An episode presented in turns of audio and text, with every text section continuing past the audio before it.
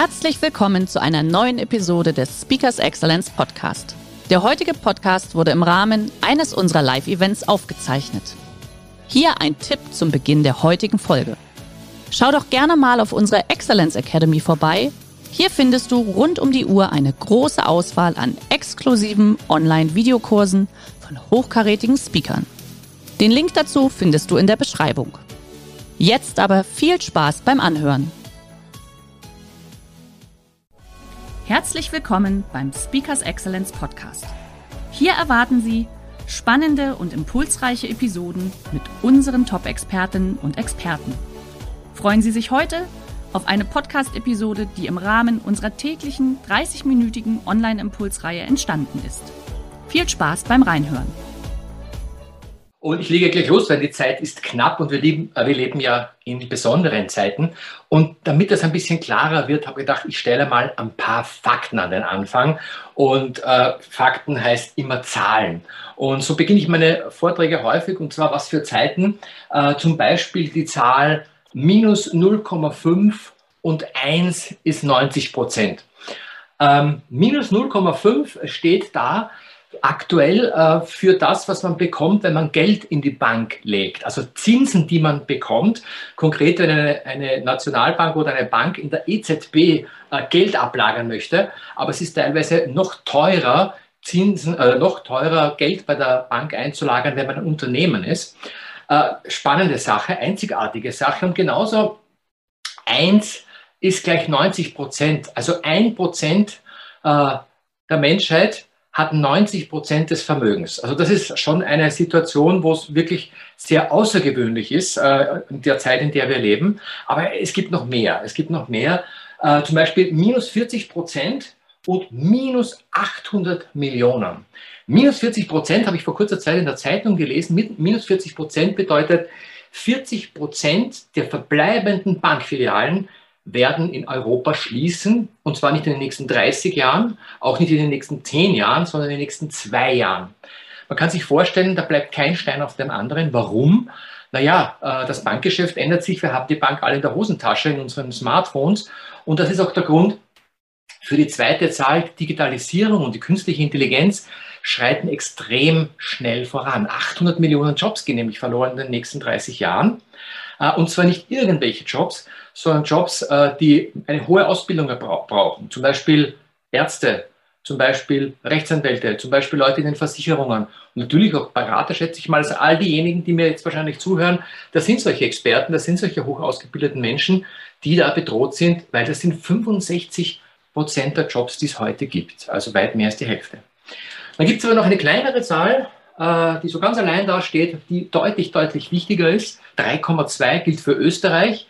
Äh, würden wir jetzt gerade aus den USA zuschauen, dann wären es 5.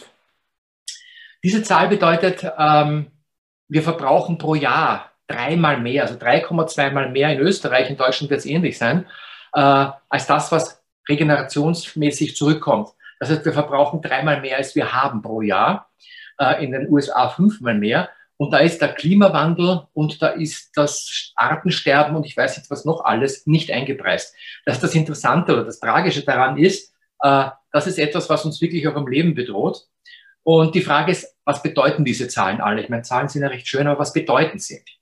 Und aus meiner Sicht bedeuten sie, sind Hinweise, sind Symptome für epochale Enden. Epochale Enden heißt jetzt nicht der Weltuntergang droht, sondern eine bestimmte Ära geht zu Ende. Also beispielsweise beispielsweise ein bestimmtes Wirtschaftssystem, eine bestimmte Art von Lebensstil. Ja? Und das Tolle an der Sache ist, wir leben in einer Zeit, die wirklich ganz große epochale Enden hat, das heißt auch großen Gestaltungsbedarf hat. Zum Beispiel ein Ende nach 75 Jahren oder vielleicht nach 250 Jahren, das ist das Wirtschaftssystem. Das sind diese minus 0,5 Prozent, wo man sagt, das System an sich funktioniert so nicht mehr. Wir müssen hier ein neues System kreieren in der nächsten Zeit. Oder 10.000 Jahre. 10.000 Jahre, ein Epochenende möglicherweise durch die Digitalisierung. Warum? Äh, weil die Sesshaftigkeit der Menschheit, die vor 10.000, 15.000 Jahren begonnen hat, die hat enorme Umbrüche gebracht, wie wir sind, wie wir denken, wie wir unsere Gesellschaft, äh, Gesellschaften äh, strukturieren. Kulturtechniken wurden erfunden. Und jetzt leben wir plötzlich in einer Zeit, wo das Räumliche gar nicht mehr, mehr so wichtig ist. Es ist alles allzeitlich, es ist alles allräumlich. Nationalstaaten kämpfen um ihre Relevanz. Äh, ein neues Zeitalter bricht an. Oder äh, 300.000 Jahre. So lange oder so kurz in Wirklichkeit gibt es die Menschheit. Und wir leben ja im Zeitalter des Anthropozän. Die Frage ist, schaffen wir sozusagen dieses, diese kurze Epoche der Menschheit zu verlängern? Gehen wir in einen anderen Bewusstseinsstand über, um die Welt in einer anderen Form zu behandeln, als wir es derzeit tun? Was aber auf jeden Fall passiert, wir werden epochale Umbrüche erleben. Und zwar nicht irgendwann, sondern in den nächsten Jahren. Und diese epochalen Umbrüche bedeuten nur eines, egal ob als Individuum, als Gesellschaft oder eben auch äh, als Organisation, der Überlebensfaktor Nummer eins ist, dass wir Umbrüche können. Dass wir Umbrüche können und dass wir Umbrüche führen können. Und das ist etwas, was wir so selten gelernt haben zuvor. Man hat sie auch nicht gebraucht. Und das Erste, was man wissen muss natürlich ist, naja, ein Umbruch, der braucht Transformation. Also man muss sich irgendwie verwandeln. Man muss das System verwandeln und man muss sich selbst verwandeln. Müsste man sagen, okay, was bedeutet Transformation? Ist ja relativ einfach. Probleme lösen müssen wir. Es braucht mehr Innovation, viel mehr Innovation, immer schnellere Innovation. Und wir müssen schneller reagieren, schneller werden, alles muss besser werden. Das Problem an der Sache ist, das sind Techniken, die wir gelernt haben, um ein System, in dem wir leben, zu reparieren und zu optimieren. Das ist in Wirklichkeit nichts, was funktioniert, wenn man von einem System und von einer Ära in die nächste finden will. Und das ist aber genau die Aufgabe. Das heißt, damit fangen wir nichts an und deswegen erscheint die Transformation auch so schwierig und so frustrierend. Was funktioniert in Wirklichkeit? Was ist die Herausforderung? Die Herausforderung ist, ähm, wir müssen die Wirklichkeit das, was wir glauben zu sehen, ist ja ein subjektiver Eindruck.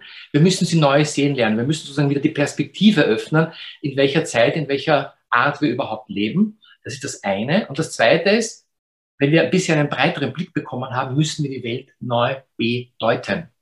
Also wir müssen einen neuen Sinn hineinlegen. Wir müssen auch in unser Handeln einen neuen Sinn legen, in unsere Wirtschaft einen neuen Sinn legen. Also es ist ein aktiver Prozess, ein normativer Prozess wo wir die Welt sozusagen für uns neu erklären, worum es hier geht, was wichtig ist. Prioritäten sozusagen. Und das Dritte ist, wir müssen lernen, die gesamte Welt neu zu erzählen. Wirklichkeit ist was Subjektives und die Welt ist eine Erzählung. Und wir sind in unserer Welt eine Erzählung, wie wir uns sehen, was wir hier tun. Das ist das, was wir lernen müssen, ist unsere eigene Rolle in dieser Welt neu zu erzählen.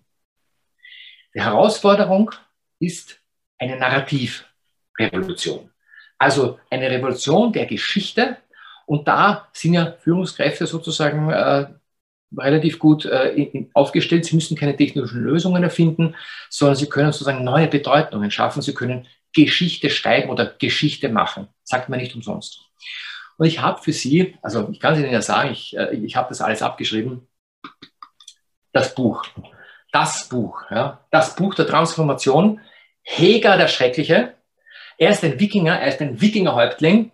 Und er hat im Band 5 die Aufgabe, ähm, ja, in Wirklichkeit seinen Horizont extrem zu erweitern und an den Horizont des Möglichen zu segeln und darüber hinaus. Denn er soll rund um die Welt segeln. Und das Interessante dabei und das Geniale dabei ist bei diesem, bei diesem äh, Comic-Helden, wenn er das tut, muss er die Welt umsegeln, obwohl die Welt ein Würfel ist. Das heißt, es passiert immer wieder, dass er bis zum Rand segelt und dann kippt. Und ähnlich ist es bei Transformationsprozessen. Das sind keine langsamen evolutionären Prozesse, sondern das sind Sprungmomente in der Vorstellung, wie die Wirklichkeit ist. Heger kann ich Ihnen wirklich ans Herz legen. Es gibt natürlich auch andere, viele andere Führer, die Geschichte geschrieben haben. Und äh, ja, wenn man schon über Führung spricht, wir meiden ja dieses Wort und sagen Leadership ist ja nicht ganz dasselbe. Aber natürlich gab es den Führer, also der, der berühmteste Schnauzbart der Welt, ein schrecklicher Herrscher, äh, viel Leid passiert. Es gibt auch heute noch äh, Herrscher, die sich ähnlich gebärden, äh, auf allen Seiten, West und Ost. Es gibt so viele Leute, die Menschen in die Revolution geführt haben, sei es äh, wirtschaftlich, sei es die, das Thema Bürgerrechte. Natürlich gibt es auch ganz viele spirituelle Führer, die einen riesengroßen Unterschied gemacht haben. Oder Menschen, die gezeigt haben, dass man Widerstand in einer völlig anderen Form leisten kann. Oder Frauen, in dem Fall äh, Pankhurst, Emmeline Pankhurst, die die Frauenrechtsbewegung begonnen hat und man sieht, was die aushalten muss. Die steht alleine in einem Heer von Männern, die ihr alle überlegen sind durch ihr Wahlrecht und so weiter. Also äh, interessante Sache. Und wir haben natürlich auch spirituelle Führer. Ich weiß nicht, ob Sie ihn gleich erkennen. Adam Smith, unser Säulenheiliger, der uns er erklärt hat, dass durch Konkurrenz und Eigennutz und Gier das maximale Wohlempfinden für alle entsteht. Wenn man die Zahl am Anfang, Sie wissen schon, 91, äh, ja, dann kann man da Zweifel dran. Aber im Endeffekt bestimmt er unser Denken und hat einen riesengroßen Einfluss gehabt durch sein Werk. Es gab dann eine Zeit lang auch ähm, diese Revolutionsbewegung, vielleicht erinnern Sie sich noch, äh, Finanzkrise, Occupy Wall Street, äh, die Bewegung. Das Interessante ist, aus der ist eigentlich wenig oder gar nichts geworden. Warum? Weil sie keine Galionsfigur hatten, keine Projektionsfläche, keinen Menschen, der vorne sozusagen sichtbar wurde und diese Themen kanalisiert hat. Anders ist es bei der ökologischen äh, Revolution, die wir derzeit erleben. Ein 14-jähriges Mädchen damals, äh, mittlerweile 17, äh, Greta Thunberg, brauche ich wahrscheinlich nicht mehr vorstellen, die es geschafft hat, das, was hunderte Wissenschaftler gefordert haben, in eine starke Botschaft zu bringen und die Welt förmlich aufzuwecken und riesige weltweite globale Proteste äh, und Bewegungen in, in Gang zu setzen. Das heißt, Führung macht den Unterschied. Die Frage ist nur welchen. Und wenn man jetzt sagt, diese Menschen sind so unterschiedlich, ja, also zwischen Adam Smith und Greta Thunberg und Karl Marx und ich weiß nicht, und Jesus, was ist da genau das, wo man sagt, und das leistet Führung, das kann Führung machen. Und naja, am besten man fragt diejenigen, die folgen. Das heißt, die Gefolgschaft. Führung bedeutet ja, man hat die Chance auf Gefolgschaft, man leistet irgendetwas, was den Menschen gut tut in dieser Situation. Und da habe ich natürlich wieder nachgeschaut bei, bei Heger. Ja, also der hat natürlich genau diese Situation knapp, äh, bevor dieses Schiff da möglicherweise in die Tiefe stürzt oder doch einfach weiterfährt auf der nächsten Fläche, äh, gibt es ganz viel Bewegung auf dem Schiff. Viele, viele Leute, äh, die große Angst haben. Und äh, was passiert da? Umbrüche bedeuten immer Verlust. Und wir haben zuerst immer Angst vor dem Verlust. Vor welchem Verlust? Ähm, Konkret Orientierungsverlust. Kommt man in einen Umbruch, bewegen sich die Dinge, heißt ja derzeit auch, wir leben in der VUCA-Welt, wir verstehen nicht mehr, wie es alles zusammenhängt. Wir verstehen vieles nicht mehr, wir wissen nicht, wo vorne ist, wir können die Dinge nicht mehr bewerten, wir verlieren so quasi in unserer Wirklichkeit, verlieren wir die Orientierung, wir werden unsicher über unsere Orientierung. Das zweite passiert, was passiert ist, Kontrollverlust. Natürlich, wenn man sich nicht mehr orientieren kann und auch nicht mehr ausrichten kann, wie funktioniert das alles, wie ist die Mechanik unserer Welt. Und noch dazu, wie wird die Zukunft sein, was kann ich tun, um in der Zukunft sicher zu sein, äh, dann habe ich Kontrollverlust und das mag ich nicht. Es war ja sehr interessant, ich weiß nicht, ob Sie das beobachtet haben, während der Pandemie in den ersten Tagen, zwei, drei Wochen, äh, hatten natürlich alle die große Ratlosigkeit. Und dann traten die Zukunftsforscher auf den Plan die sofort drei, vier, fünf nette Szenarien und, äh, ge gebaut haben, damit wir wieder Kontrolle haben und sagen, hier ist es chaotisch, aber wir haben vier Dinge und in diesen vier Szenarien wird sich abspielen, damit wir uns wohlfühlen. Und die Leute haben das ganz begierig verwendet. Wir haben natürlich auch Perspektivverlust. Wir wissen nicht mehr, wohin es gehen kann. Wir haben kein Ziel mehr, keine Visionen mehr, die tragfähig werden. Wir wissen nur, was nicht geht, aber nicht was geht und was wir vor allem auch wollen.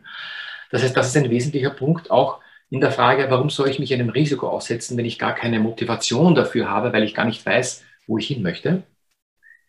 Und das Intensivste ist natürlich der Existenzverlust. Wir haben das in der Krise gesehen, es kann ganz schnell gehen. Es geht um materiellen Existenzverlust meistens, manchmal sogar die Bedrohung auf der physischen Seite. Aber Existenzverlust äh, charakterisiert die Situation. Und wieder bei, bei Heger nachgelesen, die Situation ist wirklich ernst. Ja. Äh, wir stürzen ab, das Schiff kippt, sogar das Schiff fürchtet sich schon. Leute verweigern, kündigen fristlos und einer wirft den Anker. Und bei Führungskräften, die haben ja oft die, die Aufgabe zu sagen, äh, wir müssen da rein, wir müssen da durch. Und gleichzeitig werfen wir alle den Anker. Auch wir Führungskräfte werfen den Anker, weil wir Angst haben. Was muss man daher tun? Was muss man leisten als Führungskraft? Was ist Transformation? Ähm, das erste ist, wir haben Situation, die Angst steigt die Motivation sinkt und das Gefühl der Ohnmacht, weil wir planlos sind, ja, weil wir orientierungslos sind, die Ohnmacht steigt. Und das sind natürlich unangenehme Bedingungen, aber genau dort setzt transformative Führung an, dass ich auf diese Themen eine Antwort habe, eine Reaktion habe als Führungskraft. Das erste ist natürlich die Angst, äh, helfen, die Angst zu bewältigen. Das erste, was man kann, ist helfen, dass wir die Angst kontrollieren können. Nicht, dass wir sie wegdiskutieren oder vermeiden, sondern sagen, ja, wir haben Angst. Angst ist in Wirklichkeit nicht dramatisch. Angst ist etwas, was uns aufmerksamer macht. Äh, wichtig ist, dass wir erfahren, wir haben die Angst, nicht die Angst hat uns. Das heißt, wir ermächtigen uns unserer Angst. Äh, das ist das Erste. Und man kann zum Beispiel auch Angst teilen. Das führt dazu, dass man bemerkt, es ist ganz normal. Was man auch in dieser Situation machen kann, ist zu sagen, die Angst verstehen lernen. Warum haben wir denn Angst? Warum machen uns Umbrüche Angst? Ich als Berater, wenn ich in solchen Transformationsprozessen bin, ist für mich Angst ein gutes Zeichen. Warum? Weil ich weiß, dass wir uns auf den Horizont sozusagen auf die Kante zubewegen und die Angst bedeutet, dass wirklich hier etwas in Bewegung kommt. Wenn ich das weiß, kann ich sagen, äh, wir sind gut unterwegs. Also Angst so quasi ist ein positives Zeichen, auch wenn sie unangenehm sich anfühlt. Die zweite Antwort ist, naja, äh, wenn die Motivation sinkt, Motive ermöglichen. Motivation, äh, motivieren kann man sicher nur selbst, aber das, was man als Führungskraft machen kann, ist für Motive sorgen. Und das erste sind natürlich neue Perspektiven anbieten. Jetzt kann man natürlich sagen, naja, schön, wenn äh, manche Führer äh, inhaltliche Perspektiven haben. Ich bin kein Wunderwutzi. Äh, ich habe jetzt nicht so genau den Plan, die Lösung. Ganz wichtig bei Transformation ist es sehr gefährlich, eine Lösung anzubieten, weil wir selber, im, weil wir alle im Prozess des quasi Erneuerns sind. Daher solche Lösungsvorschläge sind problematisch. Aber was man tun kann, ist darüber sprechen, was man gerne möchte was sozusagen die normative Ebene dabei ist. I have a dream, hat Martin Luther King gesagt. Er hat so quasi von seinem Traum gesprochen und hat es den Menschen erzählt und er hat sie gefragt, was denn ihre Träume sind. Und er hat sie aufgefordert zu fragen, welche Art von Welt wollen wir denn gestalten? Was ist uns eigentlich wichtig? Weil jetzt ist der Raum im Umbruch, dass wir Welten gestalten. Und natürlich gehört dazu auch Zuversicht zu spenden. Zu sagen, den Weg, den wir einschlagen, diesen Weg, den wir einschlagen, der macht Sinn. Ja, und der wird uns gelingen. Dieser Weg wird uns zu einem Ziel führen. Und noch dazu, das Ziel, das wir anstreben, das macht Sinn. Dort, wo wir ankommen werden, ist besser als von dort, wo wir wegfahren. Derzeit haben wir das Gegenteil, wo wir das Gefühl haben, egal was, also das, was schon mal war, so gut ist es nie wieder. Und das hemmt natürlich, ich sage, warum soll ich mich wegbewegen, wenn es eh nicht besser wird? Also ermöglichen von Zuversicht ist ganz wichtig, um die Motivation für diesen Schritt auszulösen. Das Allerwichtigste ist aber Erlaubnisarbeit. Erlaubnisarbeit, Erlaubnis zum Bruch. Das, was wir in den letzten Jahrzehnten gelernt haben, ist, uns im System einzufügen, nicht quer zu treiben, den Rahmen zu halten, das System zu reparieren. Und derzeit ist genau das, an, das, das Gegenseite, die Gegenseite gefragt, das Gegenteil gefragt. Es geht darum, inneres Dürfen zu unterstützen. Klingt jetzt ein bisschen komisch, Inneres Dürfen heißt dabei zu unterstützen, dass Menschen sich trauen, über die roten Linien zu treten. Dass Menschen sich trauen, in Tabus hineinzugehen, weil genau dort, wenn wir so quasi das System aufbrechen, genau dort wird es heikel, aber dort wird es interessant. Das heißt, man muss das innere Dürfen, und das fängt auch bei einem selbst an, das innere Dürfen äh, äh, fördern. Das zweite ist das äußere Dürfen. Das ist schon ein bisschen einfacher und leichter vorstellbar. Da geht es um eine Kultur in einer Organisation, um Kultur des Brechens, eine Kultur der Abweichung, eine Kultur äh, des Musterbruchs und natürlich auch ein Stückchen um Vorbildwirkung. Also wenn ich als Führungskraft mir selbst etwas mich selbst etwas traue, dann zeige ich das vor, dass ich da aus dem System aussteigen kann und dabei hoffentlich nicht zu Schaden komme. Das ist wichtig. Und was auch wichtig ist, ist losgehen. Das heißt, den Prozess starten, ohne genau zu wissen, wo er hinführt. Denn das führt dazu, dass wir alle so quasi die Erlaubnis haben, in Bewegung zu kommen. Und das hilft, sich stärker zu fühlen. Wichtig ist, die Bewegung zu starten, loszugehen. Ja? Jetzt kann man natürlich sagen, okay, transformative Führung, da gibt es noch ein paar Dinge, die ich jetzt machen soll. Ganz, ganz großartig. Mir war eh schon so langweilig den ganzen Tag. Jetzt habe ich auch noch äh, inneres Dürfen und Erlaubnis und ich weiß nicht was alles. Ähm, ich habe Ihnen da ein paar Rollen hingeschrieben, ist sicher nicht, sicher nicht äh, vollständig. Äh, Kapitän, Manager, äh, Effizienzmann, Lean Management, Agile, tausend Begriffe, man soll man soll äh, achtsam sein und gelassen gleichzeitig, aber auch proaktiv. Also in Wirklichkeit ist Führung heute extrem anstrengend. Und damit man diese Anstrengung gut schafft, äh, mache ich in der Früh immer ein Trainingsprogramm. Ich habe da ein kurzes Video vorbereitet. Ich hoffe, äh, Sie können mich gleich erkennen. Ich habe da noch ein bisschen längere Haare. Ja.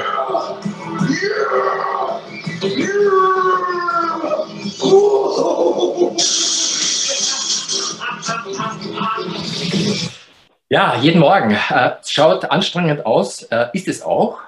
Und in Wirklichkeit fühlt sich Führung ja heute oft so an, Führung ist ein unmöglicher Spagat. Aber das ist auch ganz logisch, denn das, was Führung heute leistet, ist, dass die Widersprüche in der Welt durch Führung, durch den Druck, den sich Führungskräfte selbst machen oder den Druck, den sie weitergeben, dass wir versuchen, diese Unmöglichkeiten im System, in der Organisation zu lösen. Das löst diesen extremen Druck aus. Und natürlich selbst ein, ein, ein erfahrener, äh, brandschatzender Räuber wie, wie äh, Heger ist da ein bisschen überfordert, das muss man schon sagen. Und äh, viele Leute denken sich, es wäre wirklich gut, äh, wir wären von vornherein so gebaut, dass wir das alles können, dass wir wirklich sowas von vielfältig sind, die Wollmilchsau als, als Naturtalent. Das heißt, die Frage ist, na, wenn man aber nicht als Wollmilchsau geboren ist, äh, dann wird es wohl schwierig werden.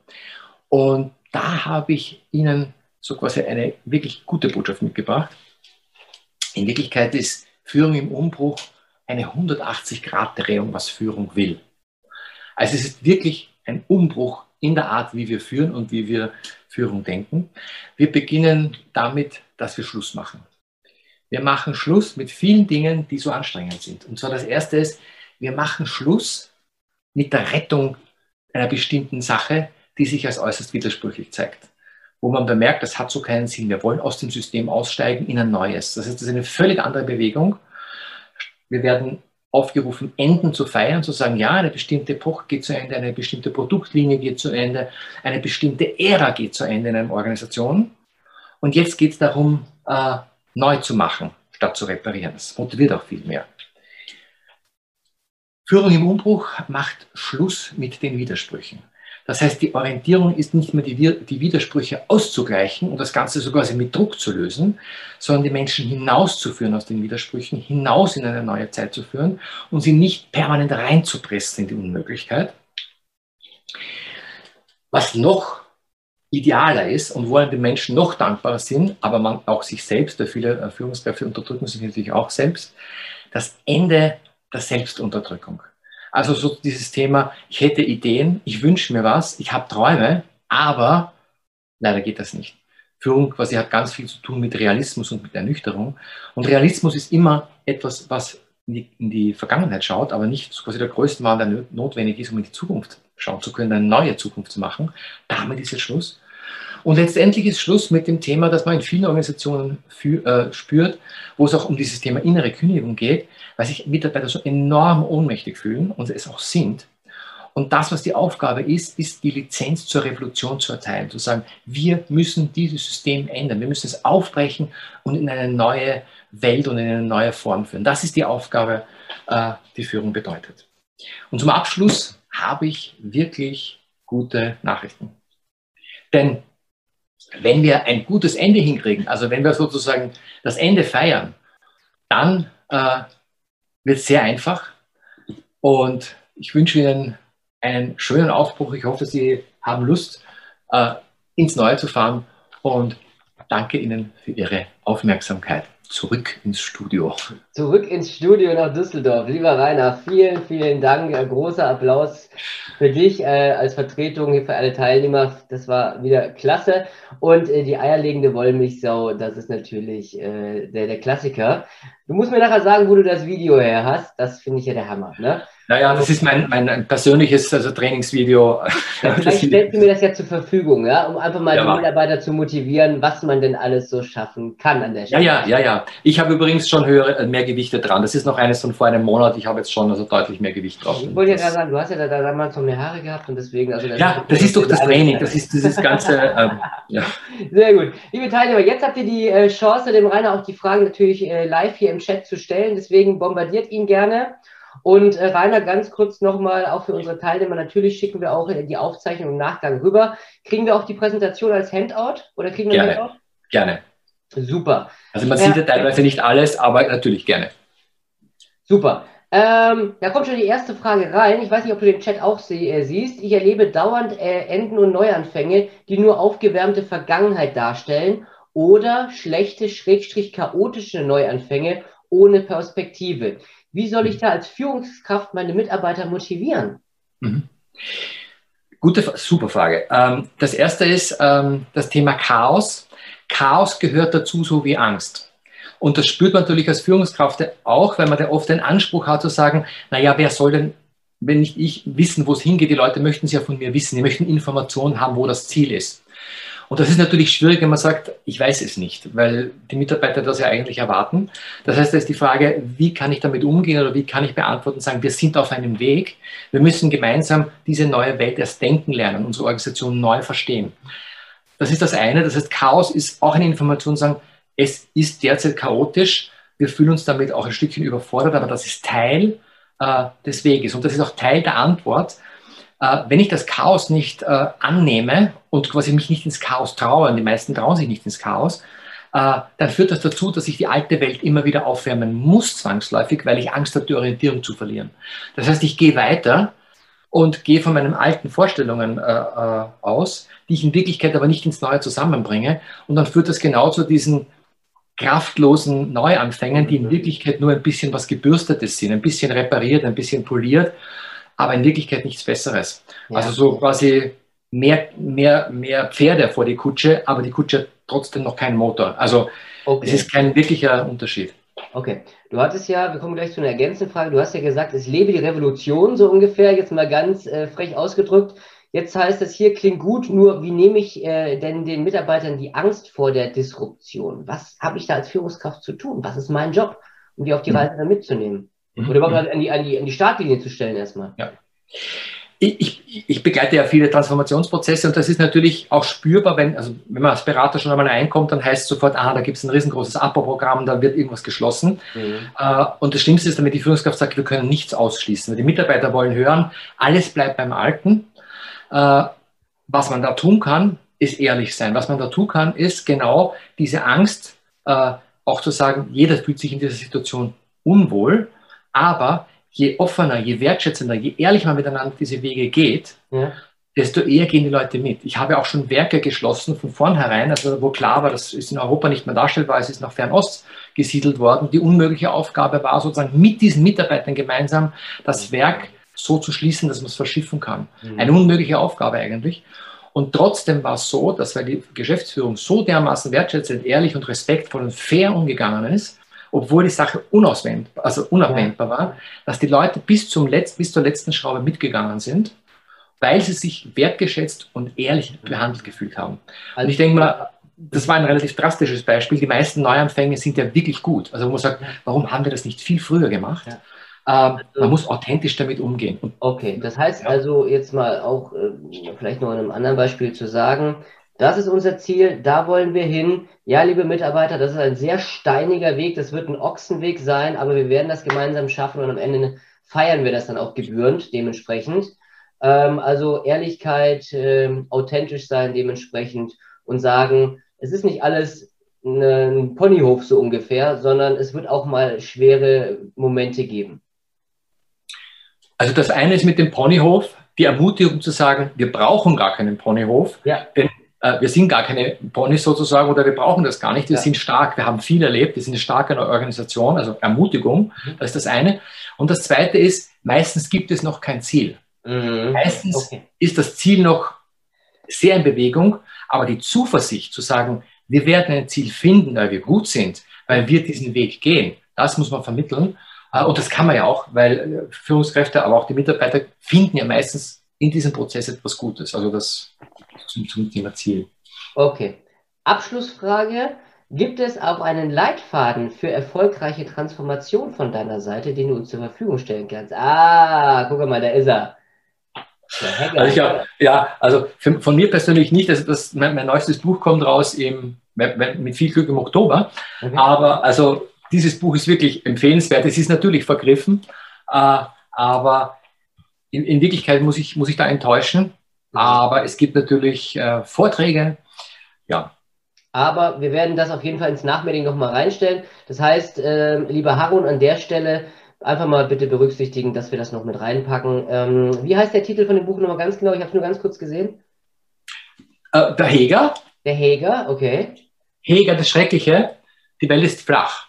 die Welt ist flach. Also es ist wirklich genial. Also ja. Unterhaltsam und genial. Man muss es schauen, dass man es antiquarisch bekommt. Hat mich gerade ein bisschen an Asterix erinnert tatsächlich noch. Ja, ja, sicher, auf jeden Fall. Auf jeden Fall. Sehr gut. Lieber Rainer, äh, wir müssen leider zum Ende kommen. Vielen, vielen Dank, dass du dir heute die Zeit genommen hast, liebe ja. Teilnehmer. Ich erinnere nochmal an Proof Expert, an die Bewertung. Einfach auf den Link klicken, Sternchen abgeben und Dankeschön. Wenn ihr natürlich noch weitere Fragen haben solltet, bitte verknüpft euch mit Rainer auf, ich behaupte mal LinkedIn und Xing. Ich weiß nicht, ob du Instagram, Facebook alles hast. Also, Instagram, Facebook derzeit nicht. Äh, ja, LinkedIn aber egal, man findet dich, man kriegt ja. dich angesprochen. Ansonsten schreibt uns eine E-Mail, wir leiten das gerne weiter. Und dann sage ich jetzt erstmal an der Stelle vielen Dank. Und jetzt sage ich, lieber Rainer, liebe Grüße zu dir nach Hause, liebe Teilnehmer, bleibt Dankeschön. gesund, passt auf euch auf. Und wir freuen uns auf nächste Woche wieder live mit dabei zu sein. Bis dahin, ciao, ciao, macht's gut. Ciao. Schön, dass Sie in diese Podcast-Episode reingehört haben. Weitere Informationen zu unseren Expertinnen und Experten finden Sie in den Show Notes.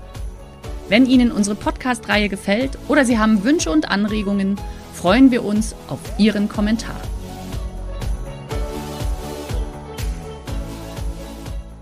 Der heutige Vortrag hat dir gefallen? Dann schau dich doch gerne auf unserem Kanal um oder sei live bei einem Forum dabei. Weitere Informationen findest du in der Beschreibung. Bis zum nächsten Mal.